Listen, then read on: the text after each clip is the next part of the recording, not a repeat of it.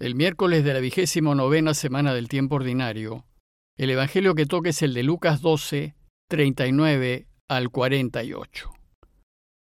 En aquel tiempo dijo Jesús a sus discípulos, Comprendan que si supiera el dueño de casa a qué hora viene el ladrón, no le dejaría abrir un boquete.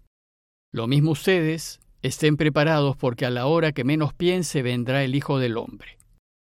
Pedro preguntó, Señor, ¿has dicho esa parábola por nosotros o por todos?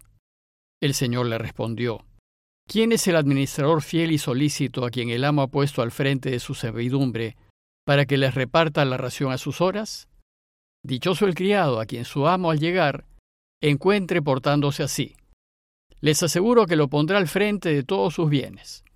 Pero si el empleado piensa, mi amo tarde en llegar, y empieza a pegarle a los mozos y a las muchachas a comer y beber y emborracharse.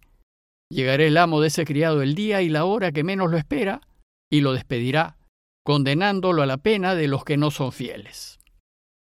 El criado que sabe lo que su amo quiere y no está dispuesto a ponerlo por obra, recibirá muchos azotes. El que no lo sabe, pero hace algo digno de castigo, recibirá pocos. Al que mucho se le dio, mucho se le exigirá y al que mucho se le confió, más se le exigirá. La enseñanza del relato anterior fue que debemos estar siempre preparados, pues en cualquier momento vendrá el Señor. De hecho, vendrá en el momento de nuestra muerte personal, y vendrá por segunda vez al final de los tiempos, para cerrar la historia de la humanidad tal y como la conocemos, y establecer definitivamente su reinado de paz. En ambos casos tenemos que estar atentos, vigilantes y en espera, pues no sabemos cuándo sucederá. O como dijo la parábola, no sabemos si vendrá entrada de la noche o de madrugada. Lo que importa es que nos encuentre listos, pues si es así, nos hará dichosos. Bueno, pues la enseñanza de hoy continúa con este mismo tema, pero se centra en cómo debemos vivir mientras esperamos al Señor. Y el relato tiene tres partes. La primera es insistir en que debemos estar preparados para cuando venga el Señor. La segunda se dirige a los responsables de la Iglesia y a los que se espera que ellos hagan. Y en la tercera habla de las consecuencias que sobrevendrán a los responsables si no hacen lo que se espera que hagan. Veamos pues más en detalle estas tres partes. Primero, la insistencia de Jesús en que estemos preparados para cuando vuelva de nuevo. Se trata de una enseñanza dirigida a toda la gente que lo está escuchando. Pues como no sabemos ni el día ni la hora, todos debemos estar siempre listos. Y para que entendamos esta necesidad, Jesús pone como ejemplo el robo de una casa. Dice el texto que dijo Jesús a sus discípulos, comprendan que si supiese el dueño de casa a qué hora viene el ladrón, no lo dejaría abrir un agujero. Deben saber que las casitas de la región eran muy sencillas, usualmente hechas de barro y piedra y con techos de caña y barro. Recordemos, por ejemplo, lo fácil que fue para los amigos del paralítico romper el techo de la casa de Pedro y descolgar al enfermo a fin de que el Señor lo cure. Y, así como los techos, las paredes también se podían romper para entrar y robar. Y parece que el ladrón podía hacerlo no solo con facilidad, sino sin hacer mucho ruido, pues si hiciese ruido, el dueño de casa se daría cuenta. Según la parábola, el dueño debía estar muy atento y dormir con un ojo abierto por si viene el ladrón, y evitar así el robo de su casa. Bueno, pues así como el dueño vigila para que no le roben su casa, Así también debemos vigilar nosotros nuestro modo de vivir. Pues nos dice Jesús, lo mismo ustedes, estén preparados, porque a la hora que menos piense vendrá el Hijo del Hombre. Y ojalá que cuando venga nos encuentre preparados. Bueno, pues estar preparado supone mantener una vida intachable, íntegra, sin deudas pendientes y sin nada que esconder o avergonzarnos. Estar preparado supone que hemos arreglado nuestras vidas, que hemos pedido perdón y hemos perdonado. Y supone que estamos ordenados y viviendo transparentes y a la luz de la verdad y la justicia, procurando ayudar a todos en todo. Ahora bien, la segunda parte del relato está dirigida a los responsables de la iglesia y empieza con la pregunta de Pedro. Señor, ¿has dicho esa parábola por nosotros o por todos? Lo que acaba de decir Jesús lo ha dicho por todos, pues todos debemos estar preparados. Sin embargo, en su respuesta se dirige a quienes tienen responsabilidades de gobierno, es decir, a los doce, a aquellos que gobiernan la iglesia y a los responsables de comunidades. Y su respuesta consistió en una parábola. ¿Quién es el administrador fiel y solícito a quien el amo ha puesto al frente de su servidumbre para que les reparta la ración a sus horas? Aquí Jesús se dirige a los administradores, y administrador viene de la palabra ministro, y ministro a su vez viene del latín y significa servidor o sirviente o subordinado. El ministro es aquel que está al servicio de otros.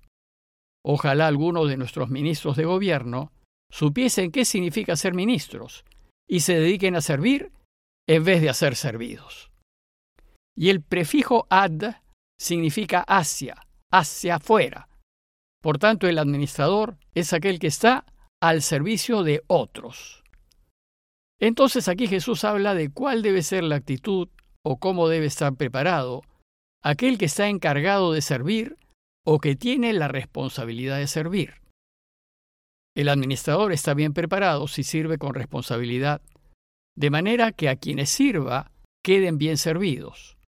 Por eso dice Jesús que el administrador fiel, aquel que está preparado, es el que a sus empleados les reparte su comida a sus horas. O sea, que cumple con sus responsabilidades, como por ejemplo pagarles un sueldo justo, o pagarles en la fecha acordada, etc. Jesús enseña que quienes tienen funciones de gobierno o que tienen a su cargo personas deben preocuparse de las personas a las que gobiernan.